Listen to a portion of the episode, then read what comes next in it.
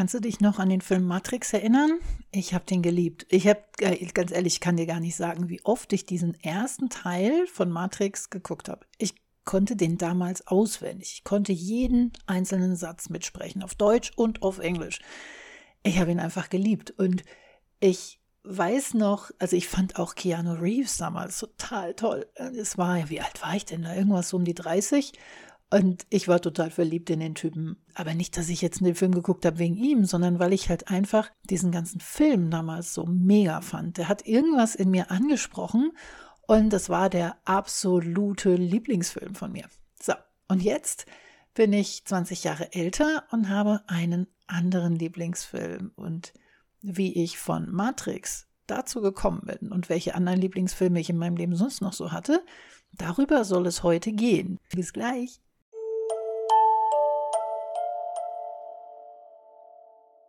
Wieso rede ich am zweiten Weihnachtsfeiertag über meine Lieblingsfilme? Ganz einfach, weil ich Lust dazu habe.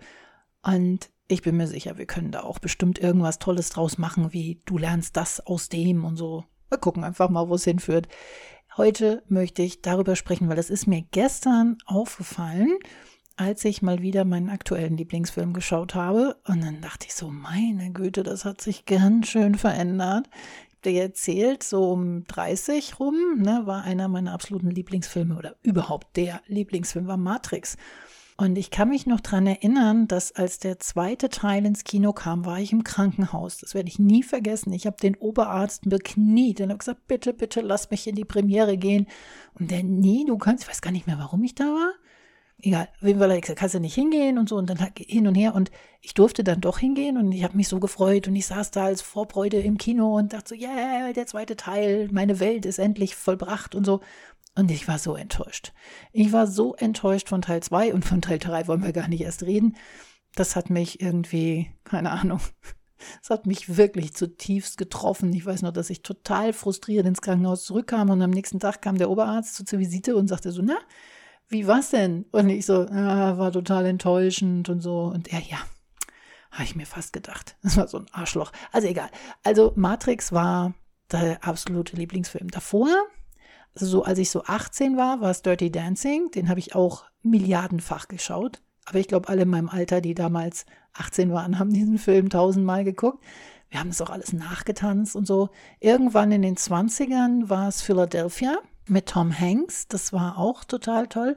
Dann kam Matrix und da hatte ich so meine Kämpferphase. Und ich glaube, da bin ich auch wirklich mittlerweile fest von überzeugt, nachdem ich lange genug drüber nachgedacht habe. Die Lieblingsfilme jeder aktuellen Phase sagen ganz viel über die aktuelle Situation aus. Also wie es mir geht, auf welcher Mut ich bin, also welcher, welcher, was ist denn eigentlich die deutsche Übersetzung von Mut? Gefühle? Manchmal denke ich echt zu viel in Englisch. Ähm, ja, also auf welchem Trip ich so bin, ne, wie ich so drauf bin, ob ich motiviert bin oder ob ich frustriert bin oder wie auch immer. Ähm, mit 18 war ich noch so voller Träume und habe noch so von meiner großen Liebe und sowas, ne? Deswegen Dirty Dancing. Und als ich 20 war, war das nichts mehr mit der großen Liebe. Da war der Vater meiner Kinder nicht mehr da und ich war alleinerziehend mit zwei kleinen Kindern. Das ausgeträumt und ich war eher so auf dem Frusttrip. Und das war ja Anfang der 90er und Philadelphia kam ja dann die mit Tom Hanks und AIDS und der Anwalt, der dann da stirbt und so, voll traurig. Und das war auch genauso die Zeit. Also in der Zeit war ich sehr depressiv und sehr mm, down und so weiter. Habe aber gekämpft, ne? so wie halt auch in dem Film.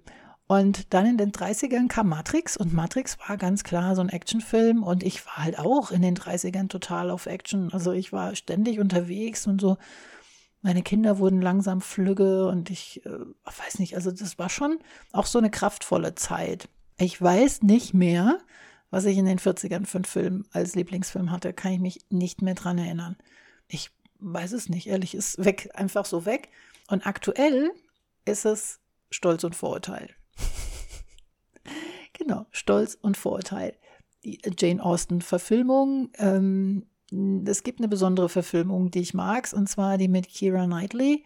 Das ist die, die ich immer gucke. In Deutsch und in Englisch. Ich gucke übrigens meine ganzen Filme meist in Englisch und ab und zu dann in Deutsch. Downton Abbey ist auch gerade voll in der Phase. Ne? Also ich kann, ich glaube, alle, wie viel gibt es da?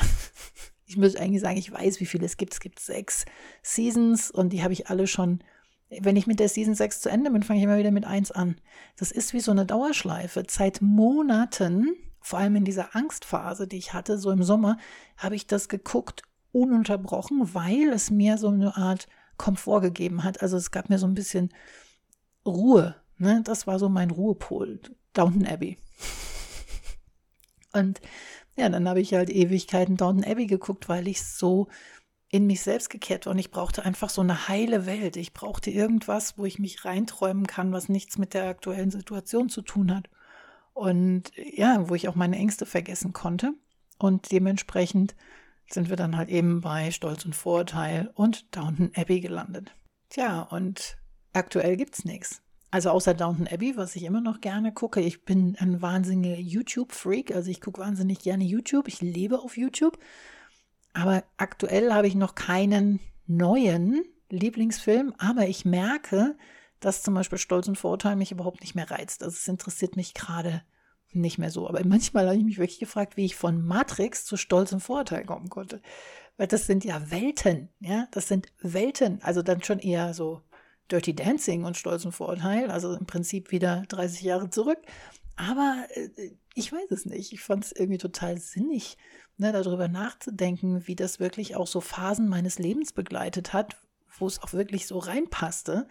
Und aktuell gibt es noch kein Neues, aber ich weiß, es hat eine neue Phase begonnen.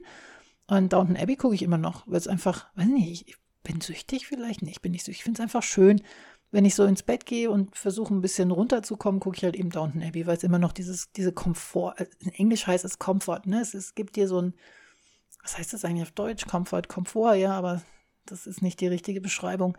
Egal, also es, es hilft mir einfach zur Ruhe zu kommen. Es gibt noch keinen neuen Film. Ich bin gespannt, was mein neuer Lieblingsfilm wird, jetzt in dieser neuen Phase. Aber worüber ich ja eigentlich heute reden wollte, war, wie faszinierend das doch ist, wie, wie wir uns verändern in unserem Leben. Also diese Phasen, die wir durchlaufen, diese Filme, mein, meine Lieblingsfilme sind total durcheinander. Also was ich nie gucken konnte, war, nee, stimmt nicht, ist gelogen. Nie ist gelogen. Ich habe von 16 bis 18 Horrorfilme geguckt. Aber ich habe sie nur geguckt, um, das darf ich gar nicht erzählen, ähm, weil ich sie natürlich nur mit Jungs geguckt habe, um irgendwie so zu tun, als würde ich mich so sehr erschrecken und dass sie mich dann irgendwie beschützen können. Ah, deswegen habe ich Horrorfilme geguckt. Damals gab es ganz viele ähm, Stephen King-Filme, die kamen da gerade alle raus. Aber das war es dann. Auch mit 18 habe ich aufgehört, Horrorfilme zu gucken und es ist auch überhaupt nichts für mich. Gar nichts. Ja. Dann hatte ich äh, mal eine Phase, da habe ich eine ganze Zeit nur ähm, CSI-Filme geguckt, ähm, Serien, überwiegend Serien. Das war dann irgendwie in den 2000ern, das weiß ich noch. So Anfang der 2000 habe ich diese CSI-Dinger geguckt. Aber also wirklich strange, ne? Was man so hat. Ich war zum Beispiel ähm, Serien im Fernsehen gucke ich nie.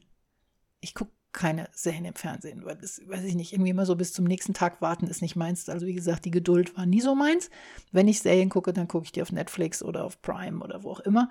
Ich habe ja, ich habe insgesamt vier oder fünf Streaming-Portale im Abo, damit ich egal wo irgendwas gucken kann.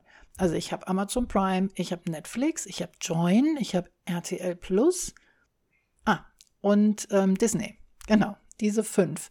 Und egal welchen, ich werde mit Sicherheit irgendwas finden. Aber es gibt Tage, da sitze ich da und finde auf fünf Streaming-Portalen Millionen von Filmen und keinen habe ich Lust drauf. Geht dir das auch mal so? Das ist doch krass, oder? Früher war das so, dass man sagt, oh, jetzt habe ich schon irgendwie 100 Programme und kann hier nichts finden. Und jetzt habe ich Millionen von Möglichkeiten, Filme, Serien auf fünf verschiedenen Streaming-Portalen. Und dann sitze ich da und denke so, nee, habe ich keine Lust so. Das ist schon krass. Ich kann mich nämlich auch noch daran erinnern, dass mein erster Fernseher oder unser erster Fernseher war schwarz-weiß. Ein Schwarz-Weiß-Fernseher, an dem man noch hingehen musste und die Kanäle umstellen. Das hat dann noch so klack, klack gemacht. Und es gab nur drei Kanäle. Ne? Erstes, zweites und das dritte, irgendwie Hessen 3 oder so. Das war mein erster Fernseher.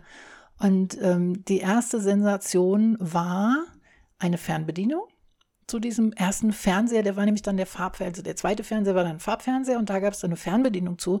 Und das war schon das absolute Highlight, wo ich mir dachte, oh, jetzt muss ich nicht mehr aufstehen, um umzuschalten. Und dann kam ein Videorekorder. Genau da konnte man, das war noch, war das VHS oder ich weiß gar nicht mehr, auf jeden Fall kam dann dieser Videorekorder.